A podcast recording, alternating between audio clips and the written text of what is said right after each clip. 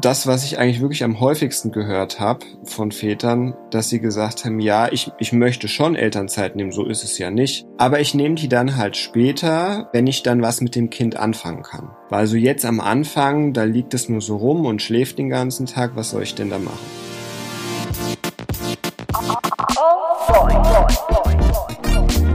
Oh boy. Zwei Mütter, zwei Söhne, viele Fragen. Ein Podcast mit Turit Reinecke und Mushta Scherzada. Moin Turit. Hallo Mushta. Weißt du, was mir aufgefallen ist? Ein? Kannst du meine Gedanken lesen? Ich verrate dir. Ah, ich arbeite dran. mir ist aufgefallen, dass wir sehr, sehr oft über unsere Perspektive als äh, Mütter sprechen. Ist ja auch klar, zwei Mütter, zwei Söhne, viele Fragen. Haha. Wir reden aber sehr oft über die Väter, hatten aber noch gar keinen hier. Ist so, ne? Dabei sind wir heute sogar schon zu dritt. Jetzt fragt ihr euch wahrscheinlich, hä, wieso denn zu dritt? Habt ihr euch etwa einen Gast eingeladen?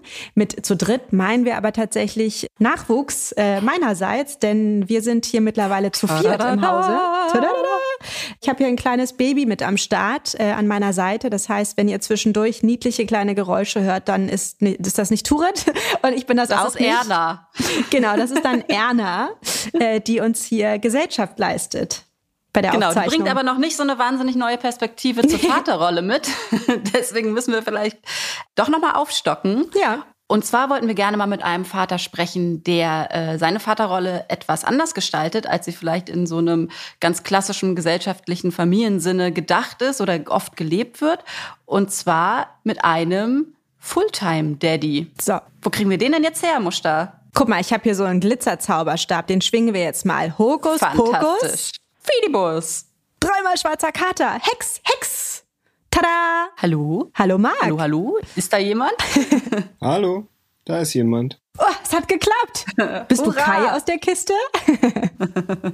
du bist aber nicht der Kai, oder? Ich bin nicht der Kai, ich bin der Marc. Hallo Marc. Wie schön, dass du da bist, Marc.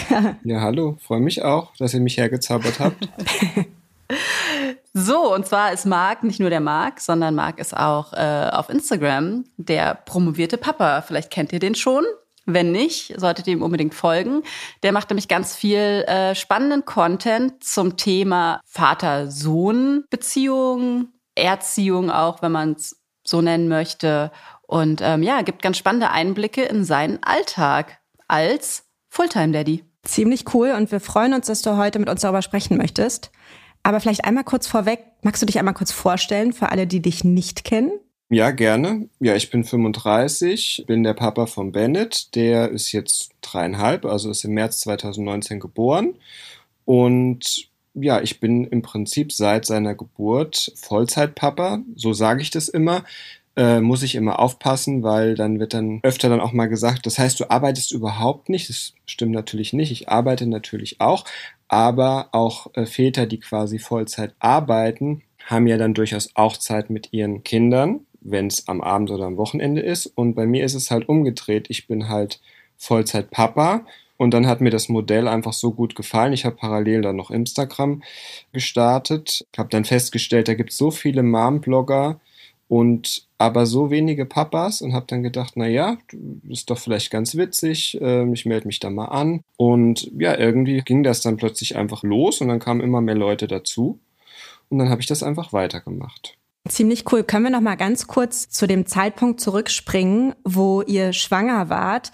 Habt ihr während der Schwangerschaft darüber gesprochen, gemeinsam, wie wollen wir das machen? Oder war dir schon vorher klar, ich möchte eines Tages Kinder haben und dann möchte ich auch Fulltime Daddy sein? Oder wie war so der Prozess sozusagen, dass diese Konstellation entstanden ist, wie sie bei euch der Fall war? Ich wusste im Prinzip, äh, glaube ich, schon immer, dass ich irgendwann Kinder möchte. Wir haben halt natürlich auch schon öfter drüber gesprochen, ne? irgendwann, wenn wir mal Kinder haben und so weiter. Wir waren zu dem Zeitpunkt äh, auch zwei Jahre dann schon verheiratet. Und ja, aber wir haben halt immer gesagt, so während dem Studium und so weiter. Und sage ich mal, wenn es jetzt nicht zufällig passiert, ne, wir würden es jetzt nicht zu dem Zeitpunkt planen, weil das ist ja schon irgendwie ungünstig, ne? Ungünstig für die Situation, auch dann für das Kind und es wird irgendwie bisschen chaotisch, ne? Und mhm. bei uns hat es dann zum Glück sofort irgendwie geklappt, weswegen ich dann mich ein bisschen beeilen musste, weil damit hatte ich jetzt irgendwie eher nicht gerechnet. Und deswegen hatte ich mir auch noch gar nicht so wirklich Gedanken gemacht, wie ich das denn machen will.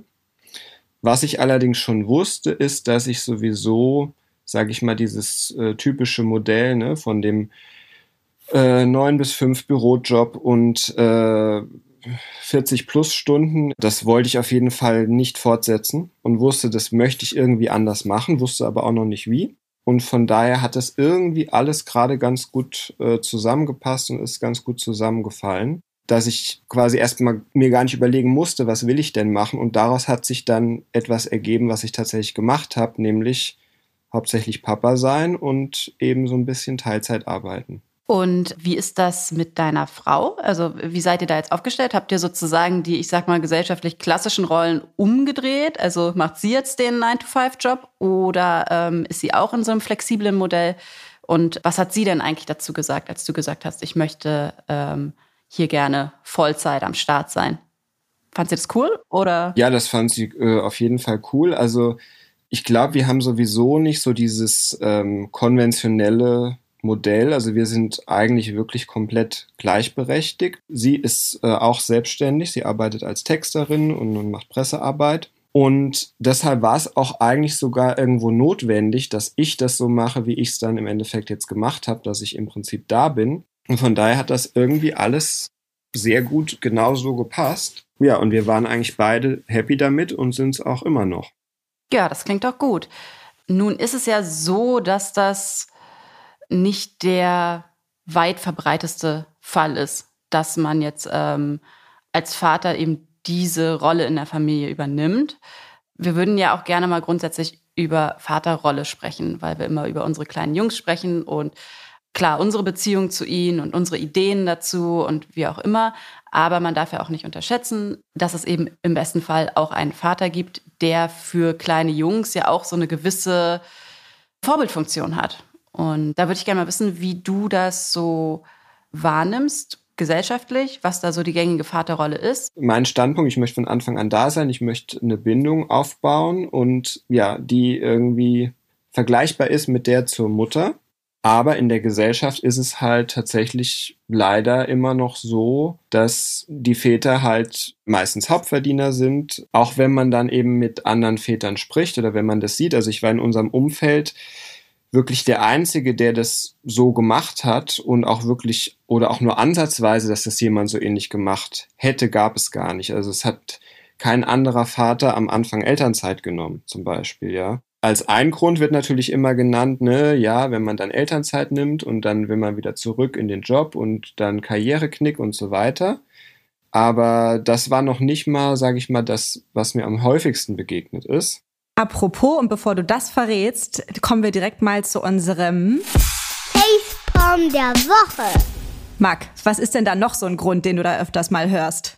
Ja, also das, was ich eigentlich wirklich am häufigsten gehört habe von Vätern, dass sie gesagt haben, ja, ich, ich möchte schon Elternzeit nehmen, so ist es ja nicht. Aber ich nehme die dann halt später, wenn ich dann was mit dem Kind anfangen kann. Weil so jetzt am Anfang, da liegt es nur so rum und schläft den ganzen Tag, was soll ich denn da machen? Oh boy. Und an der Stelle können wir eigentlich das Gespräch, glaube ich, beenden. Äh, also mit der Person, nicht mit euch. Äh, und vielleicht war das auch ein bisschen der Grund, warum dann das äh, mit Instagram so gut ähm, funktioniert hat oder mir so viel Spaß gemacht hat, weil äh, da hat man plötzlich gesehen, okay, es gibt tatsächlich doch noch andere Leute, die das so machen, nur die wohnen halt vielleicht nicht in unserer Stadt oder in unserer Region. Aber das ist ja das Gute an Social Media, dass man eben sich überregional vernetzen kann. Und begegnet dir dann manchmal vielleicht auch so ein bisschen das Argument von wegen, ähm, ja, ihr beide, ihr seid ja total privilegiert, weil ihr seid selbstständig und komplett flexibel. Ich kann das mit meinem Corporate Job so nicht machen, wie ihr das macht. Was ja, ach, hier weint jemand. Das tut mir leid. Ähm, das ist ja eine häufige Ausrede, ne? Zu sagen, ich bin irgendwie angestellt und nicht so flexibel. Und ähm, was, was erwiderst du denn solchen, solchen Antworten? Also, ich meine, natürlich stimmt es, ja. Also wir haben eine Situation, die, was das angeht, irgendwie nicht leicht ist, nicht einfach ist, aber halt natürlich äh, Vorzüge bietet, ja. Aber ich denke mir halt immer, wenn man das tatsächlich möchte, ja, wenn also dann ein Vater da ist, der sagt, okay, ich möchte wirklich und möchte dann nicht in ein paar Jahren quasi bereuen, dass ich das eben alles verpasst habe. Ja, wenn man wirklich diesen Wunsch hat, dann denke ich, kann man auch irgendwie eine Lösung finden, dass das irgendwie geht. Ja, es wird vielleicht nicht die perfekte Lösung sein, ja, und man muss sicherlich irgendwelche Abstriche und Kompromisse machen. Und so perfekt wie unsere Situation vielleicht nach außen hin aussieht, ist sie jetzt auch nicht, ja, weil ich meine, ja, wir sind beide selbstständig und können uns da irgendwie aufteilen und können beide sehr viel Zeit äh, mit unserem Sohn verbringen. Aber natürlich sind wir auch hyper gestresst, ja, weil wir unsere Arbeit oft nicht geschafft kriegen, weil der ist jetzt dreieinhalb, der macht seit einem Jahr eigentlich keinen Mittagsschlaf mehr. Der Mittagsschlaf waren immer so zwei Stunden, wo wir irgendwie arbeiten konnten, ja, fällt weg. Das heißt, wir haben im Prinzip an vier Tagen die Woche äh, vormittags äh, drei Stunden, in denen er im Kindergarten ist. Da können wir was arbeiten. Das machen wir auch meistens im Akkord, so dass wir danach eigentlich uns erstmal ausruhen müssten. Es ist schon auch sehr stressig und sehr anstrengend, aber es lohnt sich halt auch, ne, weil wir dadurch eben viel Zeit mit ihm haben und vor allem ich auch viel Zeit mit ihm habe. Du hast gerade gesagt, er ist ähm, vormittags ein paar Stunden in der Kita. Ähm, heißt das, er wird nur bis mittags betreut? Und ist das was, wozu ihr euch aktiv entschieden habt? Oder ist das irgendwie einem Umstand geschuldet, der das gar nicht anders ermöglicht? Ja, das ist vielleicht nur eine andere Sache. Das haben wir noch gar nicht angesprochen bisher. Stimmt. Ich weiß schon, was du sagen willst. Marc, ähm, Marc wohnt nämlich auf dem Mond. Nein, nicht ganz. Ja, ich, ich wohne nicht auf dem Mond, aber ich wohne auf einem Käserad. Wir sind vor äh, ziemlich genau einem Jahr nach Holland ausgewandert, äh, nach Haarlem in der Nähe von Amsterdam. Jetzt komme ich zu der eigentlichen Frage, die du gestellt hast, nämlich wie das hier mit dem Kindergarten ist oder warum der vormittags nur drei Stunden oder was betreut wird. Äh, es gibt verschiedene Modelle und das Modell, für was wir uns entschieden haben, das nennt sich äh, Pöter Spielsaal, also Kleinkind-Spielsaal. Normalerweise hat man da zwei Vormittage die Woche das geht eben nur von, ja, man bringt die Kinder zwischen 8.30 Uhr und 9 Uhr und holt sie zwischen 12 und halb eins wieder ab. Mhm. Und wir haben sozusagen noch das Glück, da wir Ausländer sind, gibt es eben so ein Programm, wo man zwei zusätzliche Tage umsonst bekommt von, weiß ich nicht, der Stadt oder vom Land, ich weiß gar nicht von wem genau, damit er die Sprache schneller lernt. Also kriegen wir zwei zusätzliche Tage bezahlt und deswegen kann er vier Vormittage die Woche für drei Stunden eben in den Kindergarten gehen. Ja, krass. Und dann haben wir eben am Vormittag drei Stunden, wo wir tatsächlich mal konzentriert irgendwas arbeiten können. Und da schafft ihr was? Also, weil Turit und ich schicken unsere Kids ja bis nachmittags in die Kita und wir schaffen gefühlt gar nichts in der Zeit. Mich würde ja auch nochmal interessieren, wie das denn in deiner eigenen Erfahrung war, also in deiner eigenen Kindheit. Was ähm, hat dein Vater für eine Rolle gespielt? Wie wart ihr da familiär so aufgestellt? Was hast du da so mitbekommen als Kind? Ja, also bei mir war das sehr traditionell. Äh, mein Vater war halt Alleinverdiener und meine Mutter war komplett zu Hause. Und ich habe den dann am Anfang, glaube ich, noch manchmal abends gesehen und dann halt am Wochenende. Ich meine, ich habe ihm das nicht übel genommen, sage ich mal. Ich habe das ja verstanden, dass das so ist. Mhm. Und ich wusste, dass wenn ich das irgendwie hinkriegen sollte, möchte ich das später anders machen. Und zwar sowohl für mein Kind als auch eben für mich, weil ich möchte das für mich selber nicht, dass ich das eben alles verpasse und dass ich eben ja keine so enge Beziehung zu meinem Kind habe, wie es die Mutter hätte. Mhm. Also das kann ich, glaube ich, tatsächlich nachvollziehen, weil in der Zeit, wo ich Elternzeit genommen habe beim ersten Kind und der Papa war immer arbeiten, da war der Fokus echt krass auf mich gerichtet. Und dann gab es auch diese typischen Mama-Phasen und dann durfte immer nur Mama ins Bett bringen und Mama musste trösten. Und jetzt, seitdem Kind Nummer zwei da ist, ist die Beziehung von ähm, Papa und dem Großen natürlich viel intensiver, weil ich nicht mehr so viel Zeit habe wie vorher. Und jetzt gibt es das gar nicht mehr. Also jetzt soll Papa fast jeden Abend ins Bett bringen und Papa wird viel stärker verlangt als früher. Also deswegen glaube ich, dass du total recht hast, dass wenn das Kind es einfach gewohnt ist, dass beide Eltern gleichermaßen am Start sind, dann gibt es diese Bevorzugung auch gar nicht so unbedingt. Es gab auch Phasen, da war ich dann beruflich mal irgendwie eine Woche am Stück weg und die beiden waren alleine und als ich wiederkam, war Papa da, um zu trösten und um ins Bett zu bringen und so weiter. Und das hat mich total irritiert am Anfang. Aber es ist tatsächlich so, die Person, die einfach präsenter ist, die wird dann auch bevorzugt. Das würde ich auch so unterschreiben, auch aus eigener Erfahrung. Also es gibt ja verschiedene Phasen einfach und dann gibt's halt mal die Phase, wo über längere Strecken er dann möchte, dass die Mama ihn ins Bett bringt. Oder eben auch der Papa. Gibt es irgendwas, weil du sagst ja, Kindererziehung ist eine 50-50-Geschichte und wir sind da beide gleichermaßen irgendwie verantwortlich. Gibt es irgendwas, wir nehmen natürlich das zur Welt bringen und das Stillen raus, weil das können Männer de facto einfach nicht. Gibt es sonst irgendwas, wo du sagst, das können Mütter ein bisschen besser als Väter? Oder würdest du sagen, alles andere ist Quatsch, das können beide gleichermaßen leisten, egal ob Mama oder Papa? Also erstmal muss ich noch sagen zu dem 50-50, ne, das bezieht sich auf die Verantwortung. Ne? Also ich, ich gesagt, weil das kommt dann ganz oft äh, zurück, deswegen will ich das nochmal klar äh, sagen. Die Verantwortung ist 50-50 bei beiden. Ne? Es können ja auch mal zwei Väter sein oder zwei Mütter, gibt's ja auch zum Beispiel. Aber was man dann daraus macht, ne, das kann man sich individuell aufteilen. Also das heißt nicht, dass jeder alles machen muss. Ne? Alles andere, warum sollten das Männer weniger gut können als Frauen? Oder Papas weniger gut. Also ich wüsste jetzt nichts. Fällt dir was ein? Ich finde das gut. Ja, ich höre manchmal diese Behauptung, die Mama wäre zum Beispiel ein bisschen empathischer als der Papa, wo ich äh, mich frage, ob das wirklich stimmt oder nicht. Ja gut, das hängt, glaube ich, natürlich, das ist, hängt einfach von dem Mensch auch ab. Sicherlich gibt es welche, die empathischer sind als andere. Vieles ist auch, glaube ich, einfach gesellschaftlich anerzogen.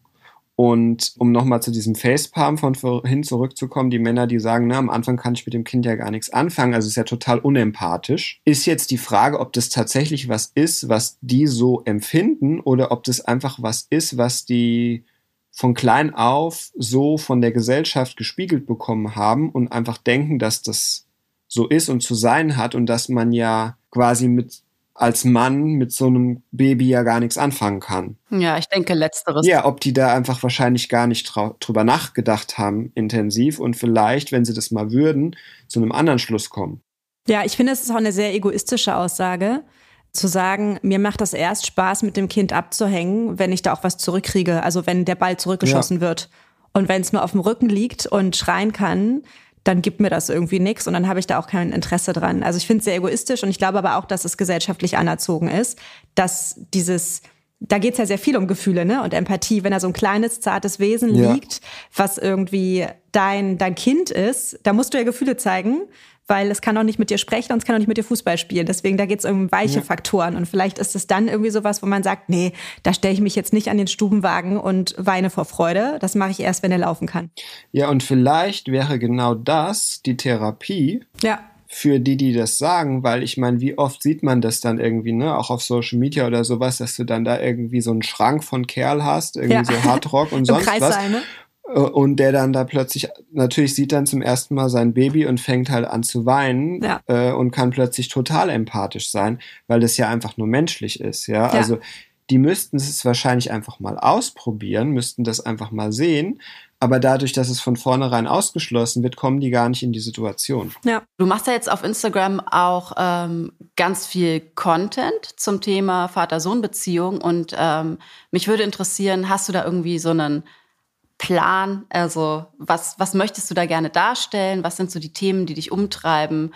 Vielleicht kannst du da einmal so ein bisschen erzählen, was äh, die Menschen so erwartet. Ja, ich möchte im Prinzip zeigen, ähm, wie ich das mache oder wie wir das hier machen. Das heißt, wie irgendwie aktive Vaterschaft aussehen kann, also wie wie man ja das schaffen kann, dass man wirklich äh, mehr und sehr viel Zeit mit seinem Kind verbringt um einfach ja andere Väter zu inspirieren, um einfach irgendwie auch ein Vorbild zu sein, weil ich glaube, oder das habe ich auch schon oft als Feedback bekommen, da man das einfach äh, dieses Modell so selten sieht oder so ein Modell, ne, das gibt ja verschiedene Formen, die das annehmen kann, kommen viele gar nicht auf die Idee, ja, was ich auf deinem Instagram-Account auch ganz spannend finde, ist, dass du auch versuchst, so Sachen so ein bisschen ähm, herunterzubrechen und auch so ein bisschen Tipps mit an die Hand zu geben und so ein paar Listicles dabei hast oder wie auch immer. Also jetzt nicht nur in Anführungsstrichen einen Einblick gibst eben in euren Familienalltag, sondern auch einen Schritt weiter gehst und so ein paar Ableitungen triffst und vielleicht auch so ein paar ähm, ja, Hilfen mit an die Hand gibst, so ähm, die du in verschiedenen Situationen, die dich da irgendwie weitergebracht haben oder wie auch immer. Das finde ich auf jeden Fall total den Mehrwert auf deinem Kanal auch. Äh, ja, das freut mich, dass dir das gefällt. also ähm, natürlich, ich zeige unseren Alltag und natürlich treten im Alltag irgendwelche Situationen auf und Probleme auf und die thematisiere ich dann natürlich und versuche quasi das Problem irgendwie zu benennen Oft äh, frage ich auch selbst um Hilfe, ja, wenn wir irgendeine Situation haben, wo ich jetzt nicht weiß, wie soll ich damit umgehen, dann frage ich irgendwie, okay, wie macht ihr das denn? Dann habe ich auch schon ganz oft von meiner Community hilfreiche Tipps bekommen. Und aber natürlich auch anderen Leuten zu zeigen, die vielleicht in derselben Situation sind, ihr seid nicht alleine, ähm, uns geht's genauso. Und um einfach, ja, sich ein bisschen gegenseitig zu helfen und für diese ganzen Probleme und Themen auch Awareness zu schaffen. Ein Thema, was ich auch ein paar Mal bei dir auf dem Account gesehen habe, ist Mental Load. Und ich finde das ein ganz wichtiges Thema, auch wenn es darum geht, irgendwie gleichberechtigt als Eltern aufzutreten. Ähm, vielleicht kannst du da einmal kurz erzählen, was das eigentlich genau ist und wieso das so wichtig ist, das auf vier Schultern zu verteilen und nicht, dass einer ähm, in der Beziehung diesen Mental Load, was ja im klassisch gesellschaftlichen Sinne oft die Mutter ist, trägt und der Vater nur so der lustige Sidekick ist, der dann irgendwie ab und zu mal auf der Bildfläche auftaucht, um, ähm, ja, weiß nicht, zu kicken oder whatever. Ähm, ja, Mental Load ist im Prinzip ja einfach alle Gedanken, alles an was es zu denken und zu beachten und zu organisieren und zu tun gibt. Und das ist halt in dem traditionellen Rollenbild so, dass das eben alles die Frau trägt, weil die ja eben diejenige ist, die sich um äh, die ganze Care-Arbeit kümmert, um Haus und Kind und äh, dann eben an alles zu denken hat, was damit äh, zu tun hat. Und das ist halt äh, gar nicht mal so wenig. Und in dem Moment, wo halt dann einfach beide ihrer Verantwortung nachkommen. Also einer kann vielleicht was anderes besser als der andere oder einer hasst vielleicht Staubsaugen wie die Pest, dafür findet es der andere gar nicht so schlecht, dann kann man das ja so aufteilen, ne? da muss nicht jeder alles machen.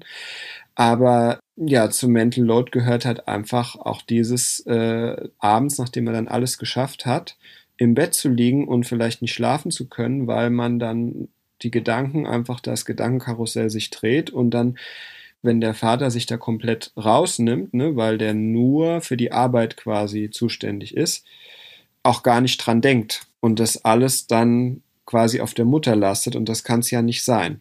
Ja, und ich finde, ein ganz wichtiger Punkt an der Stelle ist eben, dass es nicht nur darum geht, wer am Ende Staub saugt, sondern ähm, wie du sagst, wer daran denkt und wer ähm, genau. diese ganze Orga im Hintergrund macht. Und ich glaube, das ist ein total relevanter Punkt, weil wie auch immer du dich aufteilst in einer Beziehung, wer welche Arbeiten erledigt, ähm, darf man diesen Mental Load eben nicht unterschätzen, dass dazu gehört, dass man gleichberechtigt erzieht und gleichberechtigt irgendwie einen Haushalt führt, dass dazu gehört, dass beide Personen gleichermaßen mitdenken und nicht einer immer nur auf Zuruf Sachen abarbeitet.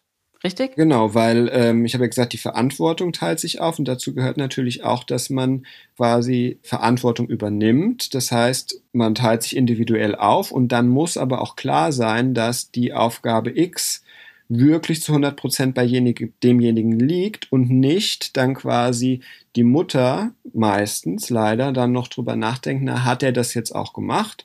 Oder ihn dann aktiv erinnert, hast du schon deine Aufgabe XY gemacht?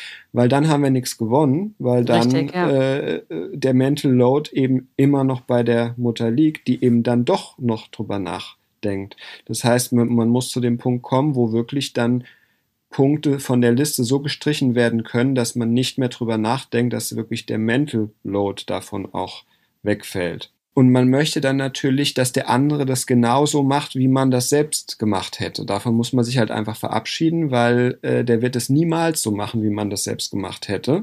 Sonst müsste man es eben selbst machen. Wenn man also, man muss also auch abgeben lernen. Das heißt, äh, man muss dann zufrieden sein, damit, wie das der andere gemacht hat, solange es erledigt ist. Also muss dem dann auch quasi das zutrauen, das auf seine Art richtig zu erledigen. Und es wird eine andere Art sein, als wie man es selbst gemacht hat. Ja. Und was man auch auf deinem Kanal sieht, vielleicht nochmal so eine Abschlussfrage, bevor wir zu unserem sehr, sehr wichtigen Mutti-Heft kommen. Turit wird dir gleich noch verraten, äh, was das genau ist. Ähm, ihr probiert euch ja auch in genderneutraler Erziehung. Was genau bedeutet das für dich und deine Partnerin? Worauf legt ihr da Wert? Und wie gut klappt das? Ähm, kommt ihr manchmal an eure Grenzen? Was funktioniert nicht? Was funktioniert gut? Turit fragt für eine Freundin. Genau. Also ich finde das äh, total blöd, dass immer strikt quasi nach Blau und Rosa irgendwie geteilt wird von der Gesellschaft, weil es so viele andere Farben gibt. Und dass die eine spezielle Geschlechtszuordnung auch noch bekommen. Ich meine, meine eigene Lieblingsfarbe als Kind war Pink. Fand ich einfach am geilsten und auch die Lieblingsfarbe vom Puck ist, glaube ich, Pink, aber ich glaube, er findet auch Lila und Rot geil. Also was soll das, ja? Deswegen haben wir von Anfang an irgendwie versucht, jetzt nicht unbedingt genderneutral, ja, das, äh, das wird ja oft dann auf die Spitze getrieben, ne, dass man irgendwie so gar nichts mehr, ne, und es muss alles so komplett, das schafft man ja auch gar nicht und, und also natürlich hat der Puck auch blaue Sachen, ja, aber er hat eben auch pinke Sachen, also halt einfach alles. Ja? Und wir haben am Anfang versucht, so bei Erstausstattung und sowas, äh, einfach das, ne, wir wollten das nicht so, dass er direkt alles nur mit Autos und Traktoren anhat und warum, ja. Wir, wir haben geguckt nach neutralen Sachen und auch nach anderen Farben, ja. Ich, aber es gibt erstaunlich wenig, muss man sagen, neutral, da muss man echt suchen. Und wenn man dann auch sowas will, wie zum Beispiel rosa oder lila oder sowas, muss man dann im Zweifelsfall die Mädchensachen tatsächlich kaufen. Die haben dann aber meistens on top noch Rüschen und Glitzer und sonst was alles. Und das muss ja vielleicht einfach nicht sein. Man könnte ja einfach einen normalen Body haben, der rosa ist. Warum nicht? Und die sind dann auch meistens aber auch noch anders geschnitten, sodass sie dem Kind gar nicht passen. Und das finde ich halt einfach alles so doof. Und das möchte ich halt für mein Kind nicht. Der soll sich einfach selbst äh, aussuchen dürfen, welche Farben ihm gefallen, was er tragen will. Er hat sich zum dritten Geburtstag pinke Schuhe gewünscht, also haben ihm die Großeltern pinke Schuhe geschenkt. Und seine Interessen sind auch vielseitig oder, also weil wenn du dir mal unsere Jungs anguckst, wir bieten an, wir bieten an, wir bieten an, wir bieten die gesamte Palette an und geben uns größte Mühe, aber beide stehen am Ende des Tages einfach total auf Fußball und Bagger. So, und das ist auch total okay, ne? Also wir lassen sie auch gerne damit spielen, aber wir fragen uns dann manchmal so ein bisschen, wie kommt das, dass sie dann doch wieder auf diese ganz klassischen, vermeintlichen Jungs-Sachen stehen? Also Muster bei uns ist gerade Glitzerknete ganz hoch im Kurs. Das möchte ich einmal einwerfen. Ich Und glaube, ich glaube da ein, ein, Durchbruch, ein Durchbruch äh, vermerken zu können. Ja, also äh, kann ich ganz aktuell sagen, im Moment findet der Tanzen total geil. Das ist das, was er am liebsten macht, am liebsten den ganzen Tag. Deswegen haben wir geschaut, ob es irgendwie so ein Kindertanzen irgendwie gibt. Das Problem ist, das Einzige, was wir tatsächlich gefunden haben, war so ein Anfänger-Tanzen, was auch immer Kurs äh, sollte explizit nicht Ballett sein, laut Beschreibung, aber in der Probestunde war es halt dann Ballett für Anfänger und er war der einzige Junge und alle anderen Mädchen waren im rosa Tütü. Fand er doof und fand er nicht nur deshalb doof, sondern vor allem auch, weil es hauptsächlich da um Disziplin ging. Also ich sage jetzt deinen Namen und dann darfst du durch den Raum hüpfen und nein, du, ich habe deinen Namen noch nicht gesagt, du gehst wieder zurück in die Reihe. Also bei Dreijährigen? Genau, bei Dreijährigen. Das oh war Gott. gemeine Reaktion und ich, dann haben wir gesagt, danke, wir kommen nicht wieder. Jetzt machen wir das selbst und zwar jeden Mittwochnachmittag in seinem Kindergarten. Der ist dann nämlich leer.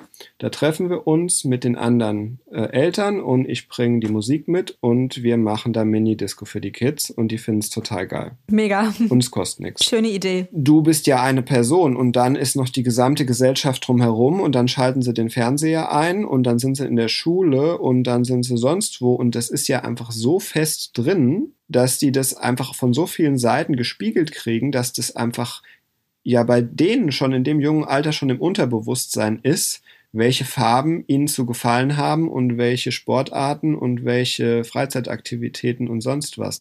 Das stimmt. Aber ich würde das nicht nur auf, also bei Farben muss ich ihn rausnehmen. Er, witzigerweise schreibt er immer in Freundebücher bunt, also seine Lieblingsfarbe ist bunt. Fußball kam jetzt wirklich durch die Kita hinzu, also der hat schon hier HSV-Lieder gegrölt, ohne zu wissen, was eigentlich der HSV ist. Er hat auch aus der Kita mitgebracht.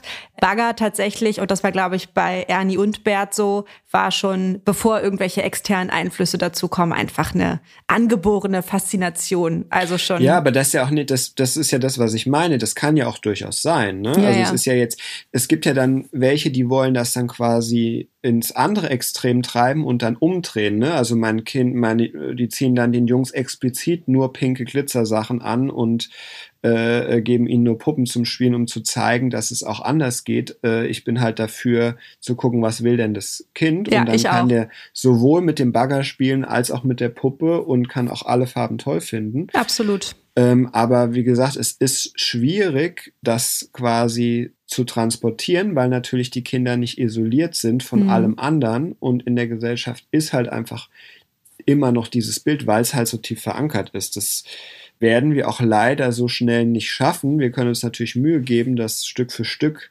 immer ein bisschen offener werden zu lassen. Ähm, vielleicht können wir da sogar mal was von in unser Muttiheft schreiben. Wie wär's? Gute Idee. Muttiheft rausholen. Also, Marc, was schreiben wir rein ins Muttiheft? Also der erste Punkt, äh, den ich da reinschreiben würde, wäre, dass, ja, wenn man plant, schwanger zu werden oder vielleicht auch schon weiß, dass ein Kind unterwegs ist, dass man sich halt wirklich überlegt, wie man das denn machen möchte. Also dass man äh, auch wirklich da aktiv drüber spricht in der Partnerschaft. Das finde ich sowieso sehr wichtig, dass man irgendwie, also Kommunikation ist, glaube ich, das Wichtigste, damit das wirklich funktioniert und da nicht irgendwie falsche Erwartungen oder sowas sind und wie man das denn machen will. Und wenn der Vater sagt, okay, er möchte am Anfang da sein und möchte ähm, diese ersten Momente und alles mitbekommen, wenn das wirklich äh, ein Wunsch ist, dass man eben guckt, wie können wir das machen? Also ist es irgendwie möglich, dass einer, weiß ich nicht, in Teilzeit arbeitet oder ne, also einfach für seine eigene Situation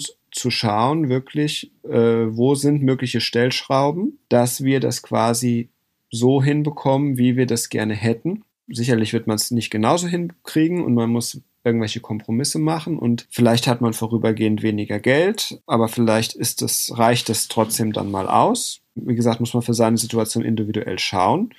Weil wenn sonst die Alternative ist, dass man dann hinterher bereut, quasi diese Zeit verpasst zu haben als Vater, dann ist das, glaube ich, äh, keine gute Option. Weil ich denke, dass es doch relativ viele Väter gibt, oder ich weiß, dass es relativ viele Väter gibt, die schon gerne dabei wären am Anfang und schon auch eine, eine, gerne eine engere Bindung zu ihrem Kind aufbauen würden, aber denken, dass sie es nicht können aufgrund von Beruf oder sonst irgendwas. Deswegen finde ich das wichtig, darüber nachzudenken und auch in der, ja, mit seinem Partner eben offen darüber zu sprechen und dann eine Lösung zu suchen. Mhm. Super cool. Der zweite Punkt ist vielleicht das äh, mit dem Mental Load, was wir eben besprochen haben. Also da würde ich noch mal ganz klar sagen, ne, ich, ich sage, äh, dass ich in einer äh, gleichberechtigten Partnerschaft, da sind wir wieder bei der Kommunikation, die Verantwortung 50-50 äh, aufteilt. Ne? Es ist genauso mein Haushalt, wie es deiner ist, es ist genauso mein Kind, wie es dein Kind ist. Aber dann tatsächlich, wie man sich daraus dann organisiert aus dieser Verantwortung, das ist individuell. Das heißt, da kann man sich dann aufteilen, nach, auch nach Vorlieben oder nach Abneigung oder nach Stärken oder Schwächen oder wie auch immer, solange man offen darüber kommuniziert und beide dann damit einverstanden sind. Also wie gesagt, ne, vielleicht der eine überhaupt nicht Staubsaugen, der, der andere findet das gar nicht mal so schlimm, dann warum muss das dann jeder alles machen? Das muss nicht sein. Aber Mental Load ist noch so viel mehr. Ne? Das ist alles, an was man eben denken muss, rund um Kind, Haushalt, Care-Arbeit und so weiter. Und die sollte wirklich zu gleichen Teilen auch verteilt sein, weil selbst dann kann es manchmal zu viel sein.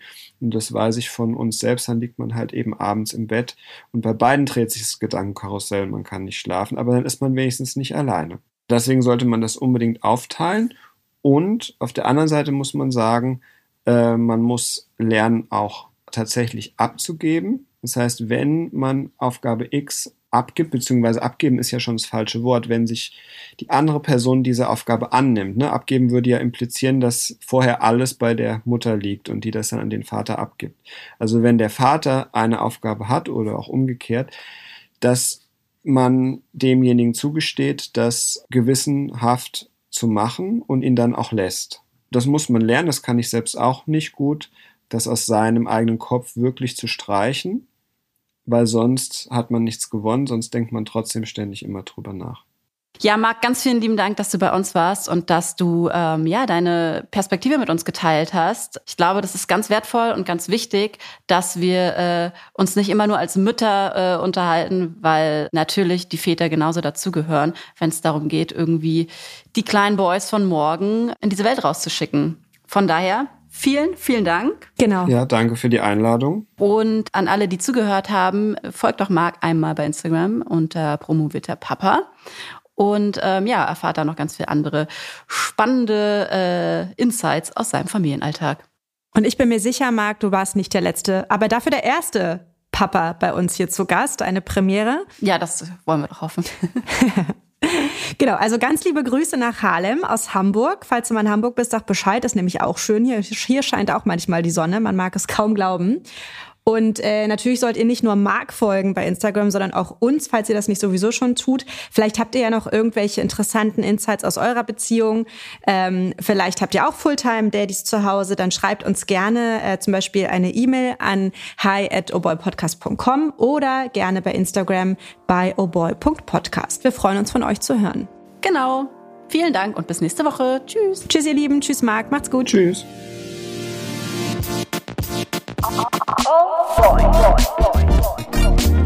Oh boy.